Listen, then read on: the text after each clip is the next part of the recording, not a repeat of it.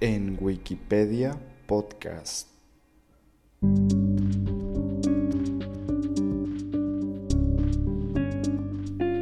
Hola, este es un nuevo episodio de En Wikipedia Podcast, el episodio número 8 de este podcast donde conocemos algo nuevo a través de la Wikipedia. Partimos de un artículo y llegamos a donde nos lleve la curiosidad.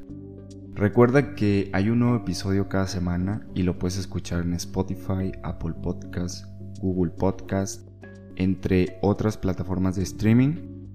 Y también lo puedes compartir con tus amigos, amigas, familia y con todo el mundo. ya estamos en el episodio número 8, es decir, este podcast que se publica semanalmente ya cumplió dos meses de vida y ya estamos en marzo, o sea que el año se está yendo pero de volada. Y ahora que es marzo, mes del feminismo, quisiera visitar el artículo de la Wikipedia sobre feminismo en sí. Pero antes de, de comenzar, pues quiero decir que yo no soy feminista. O sea, sinceramente soy un ignorante del tema y sé que así como yo hay muchas personas que tampoco lo conocen y y por eso no somos feministas. O sea, no estoy en contra ni, ni si, o sea, realmente pues no conozco el, movimiento feminista. Y de hecho, no solo soy ignorante del tema, también soy eh, o he sido desinteresado. Hasta ahora que estamos leyendo un libro en un club de lectura que organizo que se llama Teoría King Kong, que me estoy quedando así súper en shock. Se lo recomiendo mucho. De verdad que nunca me había puesto a pensar en todo lo que el feminismo conlleva y todo lo mal que estamos como sociedad. No por no apoyar el movimiento feminista, sino por, por no conocerlo.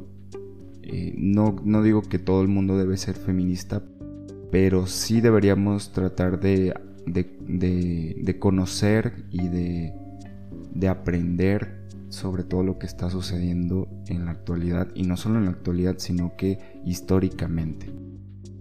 Yo creo que es por eso mismo que, que ignoramos el feminismo y que solo conocemos pues las marchas, los gritos, el vandalismo, etcétera, todo lo que los medios de comunicación nos dicen que chance y son antifeministas o sea, no lo sabemos y por eso es que siempre cuando hay marchas solo nos dan noticias sobre, sobre lo que está mal, políticamente incorrecto.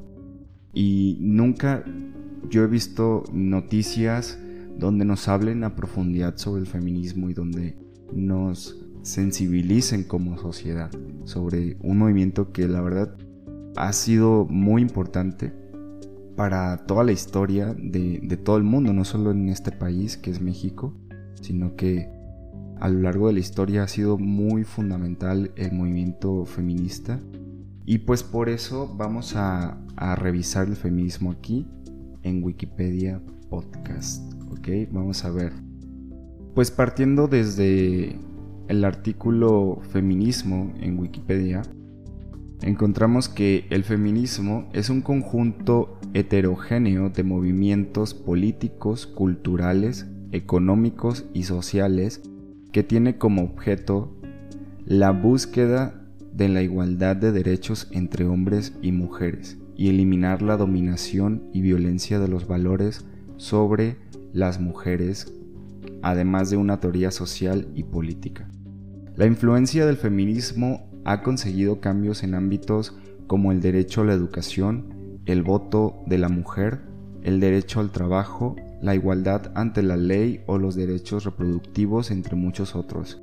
En su vertiente intelectual, la teoría feminista también ha influenciado a la teoría crítica, dando lugar a los estudios de género, así como a subdisciplinas de estudios de las ciencias sociales. Los conceptos generales sobre el feminismo son los siguientes. El feminismo es definido por la Real Academia Española como un principio de igualdad de derechos de la mujer y el hombre, La definición de este concepto ha sido tema de debate entre diferentes autores e incluso ha generado diferentes movimientos sociales y culturales. Como movimiento de transformación de la sociedad, tiene una vocación de influencia sobre la forma en la que se conceptualiza la realidad y en el discurso científico. A medida que el movimiento feminista adquiere relevancia en el mundo académico, se va generando un cuerpo teórico independiente con herramientas conceptuales propias. En su consideración de movimiento social, el feminismo se conceptúa como un proceso, una sucesión de etapas o fases, también llamadas olas. Es importante tener en cuenta que la cronología del feminismo estadounidense no coincide con la de los estudios feministas europeos, entre los que destacan los que se realizan en idioma español. En cada fase u ola se han desarrollado ideas y conceptos, teorías, estrategias, acciones, corrientes muy diversas, así como la teoría feminista, que ha dado lugar a la aparición de disciplinas como por ejemplo la geografía feminista, la historia del feminismo o los estudios de género. Como movimiento de transformación de las relaciones de poder entre varones y mujeres, el feminismo realiza una crítica de la visión androcéntrica de la sociedad a la que debe atacar para conseguir sus objetivos. La palabra androcentrismo hace referencia a la práctica consciente o no de otorgar al varón y a su punto de vista como posición central en el mundo, las sociedades, la cultura y la historia. Desde una perspectiva androcéntrica, los hombres constituyen el sujeto de referencia y las mujeres quedan invisibilizadas o excluidas. Esta perspectiva no es únicamente atribuible a personas, sino también al lenguaje y a las instituciones sociales. Tampoco es una perspectiva que solamente poseen los hombres, sino todas las personas, hombres y mujeres, que han sido socializadas desde esta visión. Vamos a ver un poco de cronología del feminismo dice que los estudios feministas europeos, entre los que se destacan los que se realizan en idioma español, distinguen como primera fase la del feminismo e ilustración, también llamada la polémica feminista. Una de las primeras mujeres filósofas con principios feministas fue Hiparquía, esposa de Crates de Tebas. Era miembro de la escuela cínica, por lo que se despojó de sus posesiones, familia y comportamiento acuerdo a la sociedad. Dejó el rol tradicional dado a la mujer y comenzó a vestir ropa de hombre a modo de no seguir las tradiciones de la sociedad griega. Teodoro el Ateo, que se reía de ella, le preguntó por qué no se dedicaba a las tareas propias de su sexo, y Parquía, consciente de lo que podía haber de revolucionario en su actitud, le respondió, ¿crees que He hecho mal en consagrar al estudio el tiempo que por mi sexo debería haber perdido como tejedora. Otra cronología distingue la primera ola que apareció a finales del siglo XIX y principios del siglo XX y se centró mayormente en el logro del derecho al sufragio femenino. La segunda ola aparece en los años 60 y 70 y se centra en la liberación de la mujer. Por último, la tercera ola comienza en los años 90 y se extiende hasta hoy en día y constituye una continuación y una reacción a las lagunas que se perciben en el feminismo de la segunda ola. Los conceptos clave para entender pues el feminismo son los siguientes. Dice que el amplio conjunto de conceptos, tecnicismos, que utiliza el feminismo tiene un enfoque muy concreto que se debe conocer para poder interpretar la teoría feminista de forma adecuada. Algunos de los más importantes son el patriarcado. El concepto de patriarcado es central dentro de la crítica racionalista a la sociedad que como regla general hace el feminismo. Antes de ser reformulado por la teoría feminista, el significado de este término se correspondía exactamente con su etimología. La palabra patriarca se compone de las palabras griegas mandar y padre.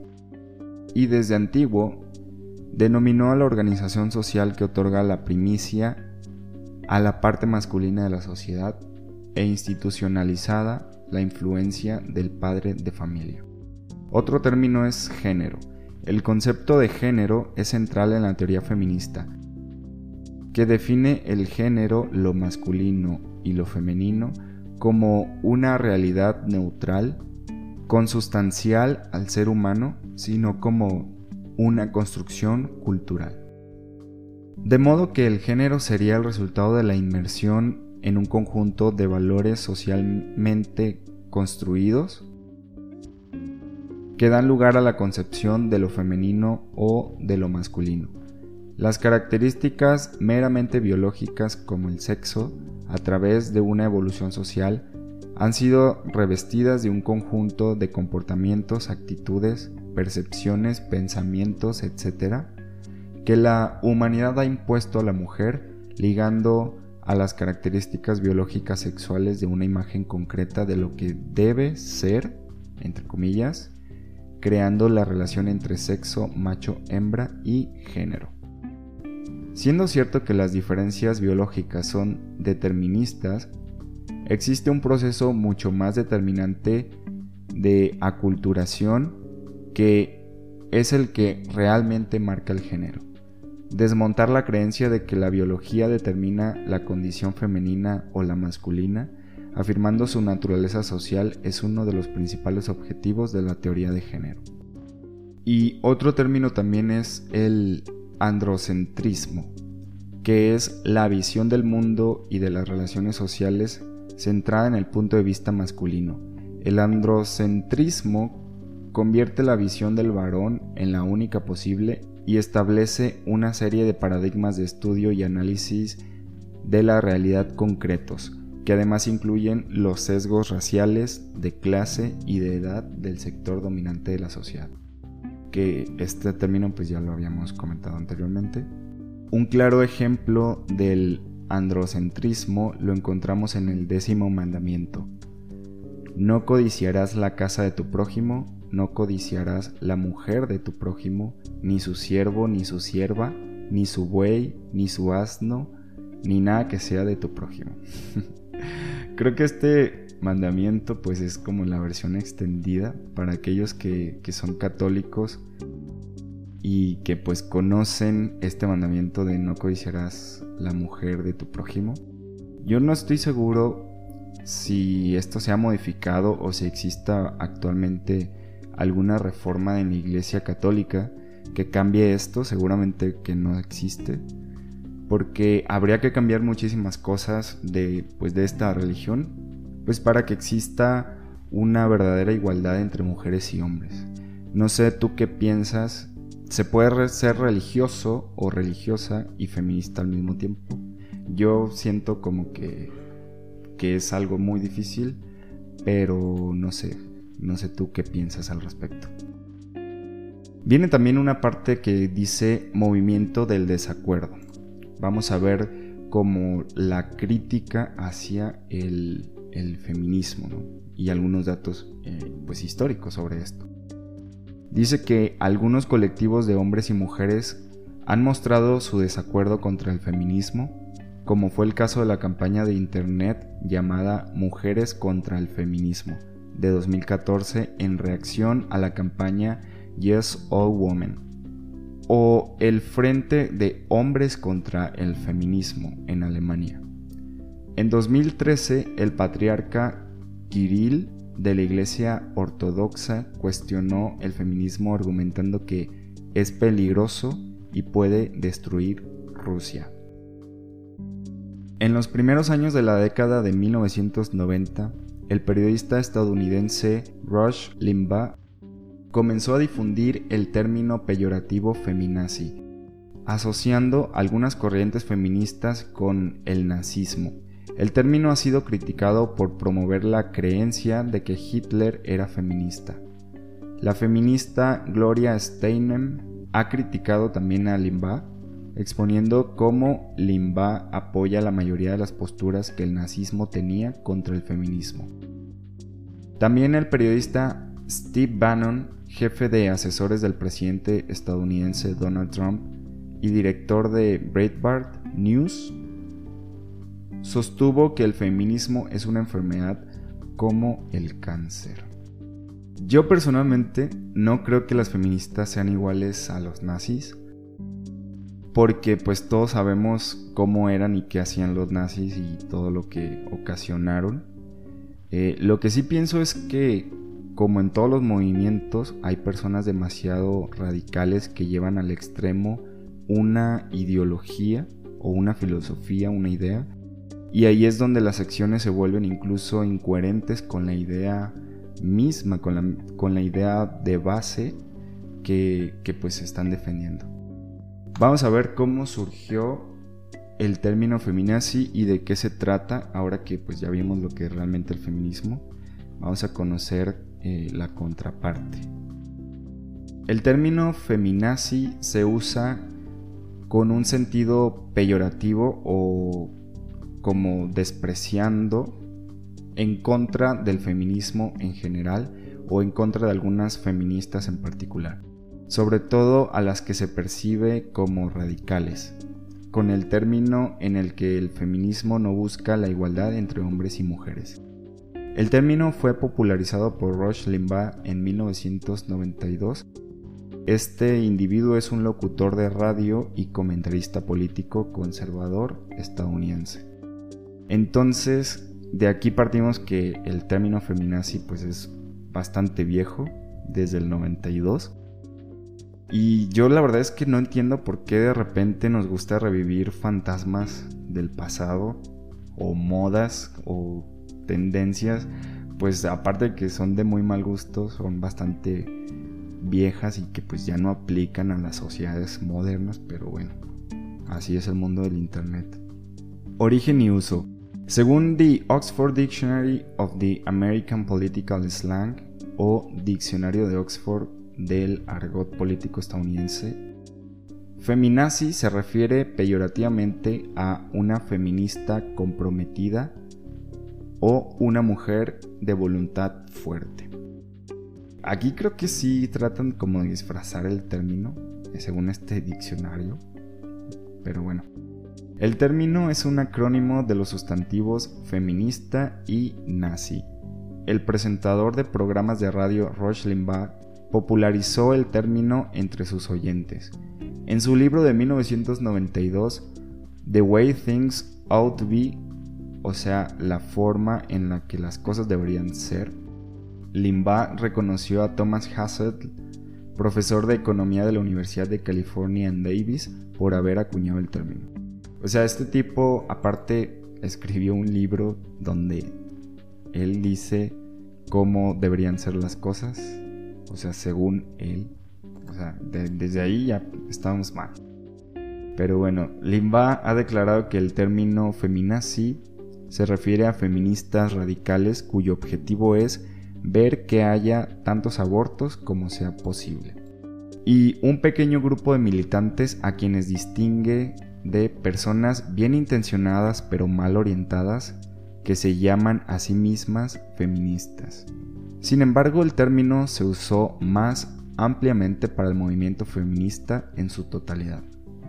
Limbaugh lo ha usado en referencia a la Feminist Majority Foundation, entre otros grupos e individuos. El sociólogo Michael Kimmel escribe en Hombres Blancos Enojados, la masculinidad estadounidense en el fin de una era, que el término ataca al feminismo al fantasmagóricamente ligar campañas por la igualdad salarial o seguridad contra la violencia y la violación al genocidio organizado en el Tercer Reich. En la segunda edición de su libro Outrageous Acts and Everyday Rebellions, la activista por los derechos de las mujeres Gloria Steinem escribe, Nunca he conocido a nadie que se ajuste a esa descripción de querer tantos abortos como sea posible, aunque Limbaugh me lo exagere entre muchos otros. Aquí hay que resaltar que este tipo pues es un conservador y que se refiere a feminazi solo por relacionar el exterminio de personas que ocurrió durante la Alemania nazi con los abortos de la actualidad. O sea, como si el feminismo defendiera solamente a los abortos y pues desde ahí estamos mal. Pero bueno, dice que en una entrevista de 1996, la periodista y activista feminista Gloria Steinem criticó el uso que Limbaugh hace de la palabra feminazi con base en que Adolf Hitler accedió al poder posicionándose en contra del poderoso movimiento feminista alemán, cerró las clínicas de planificación familiar y declaró que el aborto era un crimen contra el Estado, por lo que se asemejaría más a la actuación Rush. Según la periodista británica Ellen Lewis, editora adjunta de New Statements, la idea de combinar un movimiento de liberación con el nazismo es profundamente ignorante. Se autodestruye porque es muy exagerado. Para la escritora feminista inglesa Laura Bates, fundadora del sitio web Everyday Sexism Project, este término es un intento desesperado por demonizarnos y es frustrante, porque si no fuera una palabra tan ofensiva, realmente podrías comenzar a abrazarla y poseerla. Según el psicólogo español Arturo Torres, se trata de una invención periodística que responde a una campaña de desprestigio dirigida contra el feminismo desde posiciones políticas conservadoras. Y pues sí, o sea, siempre, siempre que se vuelve viral un término como este, casi siempre hay una campaña de origen político detrás. Lo vemos todos los días en Twitter, o sea, solo basta con que entres a ver las tendencias y vas a ver cómo hay hashtags eh, de cualquier cosa, eh, normalmente para desprestigiar algo, y siempre hay políticos detrás que, que las usan y que las promueven. Y bueno, ya para cerrar el episodio de hoy, para hacer un poco pues equitativos, nótese mi sarcasmo, vamos a revisar este artículo que, que está aquí en artículos relacionados en Wikipedia, que habla sobre el movimiento por los derechos del hombre. Ok, vamos a ver. El movimiento por los derechos de los hombres es una parte del movimiento de hombres que se ramificó desde el movimiento de la liberación de los hombres a principios de 1970. El movimiento está compuesto por una variedad de grupos e individuos que se enfocan en numerosos temas sociales. El movimiento se centra en cuestiones de numerosos ámbitos de la sociedad, incluyendo el derecho de la familia, la paternidad, la reproducción, la violencia doméstica y los servicios del gobierno que incluyen la educación, el servicio militar obligatorio, la protección social y las políticas de salud, que los defensores de los derechos de los hombres dicen que discriminan pues a este grupo social que son los hombres. Investigadores consideran al movimiento de derechos del hombre como un backlash del feminismo. Aquí el término backlash significa como lo contrario, o sea, en este caso lo contrario al movimiento feminista. Las reclamaciones y actividades asociadas con el movimiento por los derechos de los hombres han sido criticadas y calificadas de odiosas, violentas y sin importancia por parte del Southern Poverty Law Center y muchos otros. En 2018, el Southern Poverty Law Center clasificó algunos grupos de derechos de los hombres como parte de una ideología del odio bajo las bases del patriarcado y la supremacía masculina. El movimiento ha sido descrito como misógino y las desventajas percibidas que algunos hombres sienten se argumentan que a menudo se debe a la pérdida de ventajas y privilegios. Y pues realmente sí, o sea, yo pienso que como hombres no necesitamos pelear por derechos porque simplemente cuando los derechos nacieron fueron concebidos pues para los hombres. Entonces este movimiento pues me parece de lo más absurdo y pues creo que ha sido muy irrelevante porque yo jamás había escuchado de esto, o sea, para ser sincero. Dice también que la experta en abuso doméstico Londi Bancroft Calificó los derechos de los hombres como la cruzada del abusador y dijo que las actitudes del movimiento contribuyen al abuso de las mujeres. Y pues estoy totalmente de acuerdo. Otros investigadores como Michael Flood han acusado al movimiento por los derechos de los hombres, particularmente a los grupos de derechos de los padres en Australia, de poner en peligro a las mujeres, los niños e incluso a los hombres que están en mayor riesgo de abuso y violencia.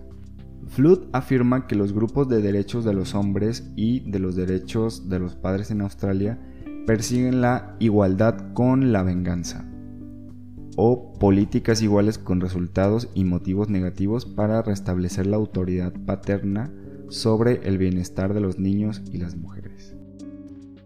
Ok, pues aquí vamos a terminar con este artículo porque la verdad no tiene caso revisar todo lo que, lo que este movimiento por los derechos de los hombres conlleva. Yo no soy feminista, o sea, como ya lo dije, pero tampoco, pues soy un, no soy insensible de los temas sociales. Yo sé que a veces no comunicamos eh, las personas en el día al día, no, no, no somos empáticos y no comunicamos lo que sentimos, pero pues eso no significa que estemos en contra de, de un movimiento o de, o de lo que pasa en la sociedad. La verdad es que me importan muchísimo las mujeres, o sea, como personas que son y a veces no nos damos cuenta de que, de que somos excluyentes con ellas.